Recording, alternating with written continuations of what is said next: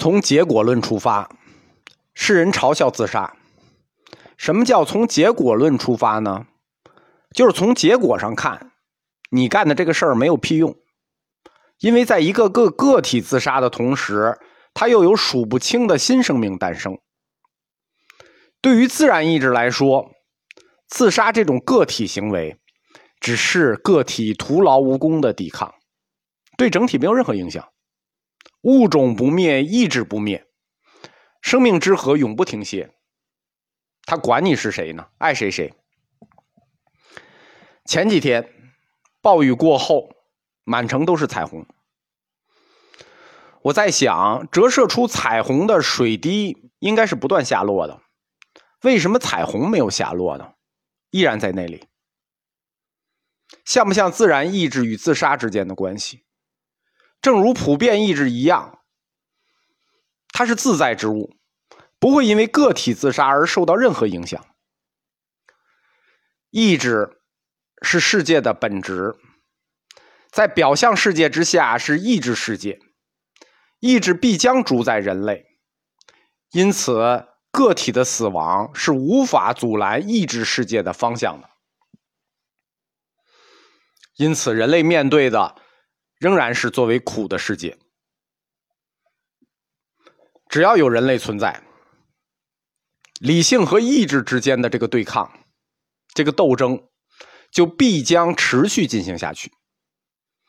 除非哪一天，意志服从了人类的理性和认识，人类的理性和认识征服了意志，否则人生的痛苦就不会终止。会有这么一天吗？我认为不会有。至少我是看不见了。既然叔本华老师通过连续三个世界的推导，指出了世界的本质是作为苦的世界，那么人生的出路到底在哪里呢？对吧？世界都是苦的，那么人还有出路吗？宗教，特别是佛教，它就是来解决这个问题的，因为佛教的基础立论。就是“人生是苦”四个字，所以他就要解决这个问题。佛教哲学前面的课里我讲过，一再强调啊，佛教是人本主义宗教，佛陀是人，佛陀是人，他关心的首要目标也永远是人。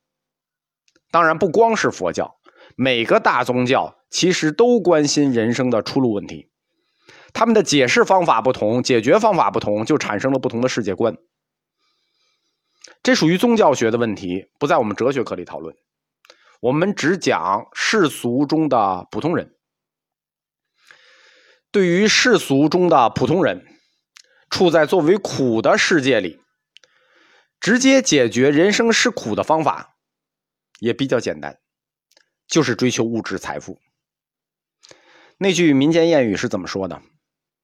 生活中大多数烦恼都是钱能解决的。如果解决不了，可能是钱不够多。尽管人们都知道，想要获得长久的真正的幸福，要看一个人的内在。一个人的内在要比他的外在，在获得幸福上重要的多。但是这句话，大部分人就是说说。第一是没有几个人信，第二是没有几个人能做到。所以说，在现实世界中，追求财富、物质财富，可以算是为了幸福，退而以求次之的选择。因为一般人他也没有那么高的意志要求，因此他的欲望他也没有那么高。他们认为，只要获得了财富，意志便可以得到完全满足。有了钱，就能实现各种愿望，对吧？他那些愿望也不离谱。客观的说。完全绝对的满足，那这件事情太绝对了。但是对于普通人来说，大部分的愿望确实是可以满足。在普遍的价值观里头，这种看法呢被称为“金钱至上主义”。哎，听着就不是好词。其实，单纯作为主义，啊，什么主义什么主义，它没有好坏，其实没什么。往往是这种主义在现实层面的操作里干得过于极端了，而遭人唾骂，对吧？为什么金钱和欲望之间的关系他们会如此密切呢？这是因为人类欲望的属性过于飘忽，目标过于漂泊不定。人和人不同啊，他的欲望就不同，对吧？有爱名的，有爱丽的，你爱古董的啊，什么爱什么都有。即使一个人，他在人生时间段不同里。他的欲望也不同，欲望这种东西，就其目标和指向来说，五花八门，各式各样，什么都有，所以他就得有一个一般等价物，恐怕也只有金钱，才可以像欲望一样任意变形，永不疲倦。那不叫金钱永不眠吗？永不疲倦，任意变形成各种欲望的交换物。来满足人类，所以说人爱钱呢，这不是没有什么道理的，它是有意志的内在逻辑。钱是作为满足欲望的交换物存在的，那这句话重点在于满足欲望的交换物，重点在交换。换句话说，有钱的快乐在于花钱的过程，钱不花等于没有钱。单纯聚财啊是没有价值的，它不符合意志的追求。只有将财富转换满足了欲望，变成了快乐，它才有价值。当然，也不排除一些例外情况，就是有的人的欲望他就是攒钱。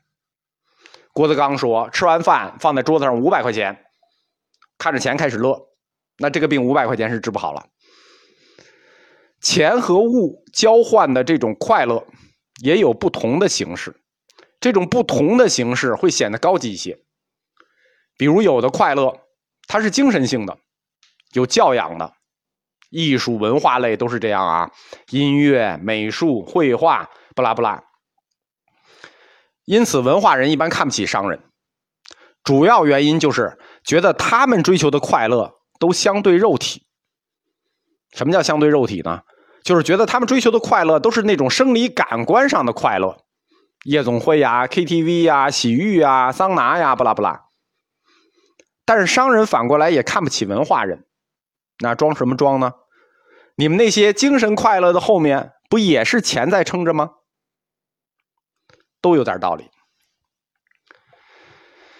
精神快乐和肉体快乐这两类快乐，叔本华认为。在一个人的身上产生这两种快乐的中心是不一样的。如果世界是意志的表象，那推论是人也是意志的表象。继续推是人类就是意志，是冲动不断挣扎的意志。那这个意志位于哪里呢？叔本华认为，人类冲动的不断挣扎的意志的中心。位于人身体的生殖器官，所以人追求生理感官的愉悦，这是意志的方向，是本能。但是同时，人也区别于生命意志和生殖意志的动物。要动物只有生命意志和生殖意志，人区别于动物。人类进化出了所谓理性这种东西。所以，人类叫万物之灵。人类也是纯粹知识、自由和宁静的理性主体。那么，这种知识和理性的中心处于人类的哪里呢？叔本华认为它处于大脑。他这种看法实际是从古希腊哲学来的。古希腊就这么认为：欲望处于生殖器官，理性处于大脑。就叔本华继承了这个看法。所以说。人类他也要追求精神快乐。前面我们讲，理性是因为意志而生的，但它有可能也将意志制服。意志主导的欲望虽然五花八门，但是理性也可以对欲望的要求漠然处置，让理性独立存在。就是无论你有什么欲望。理性都可以冷暴力的对你，就是对于欲望的要求，理性可以不搭理、不回应，这样理性就可以独立的存在了。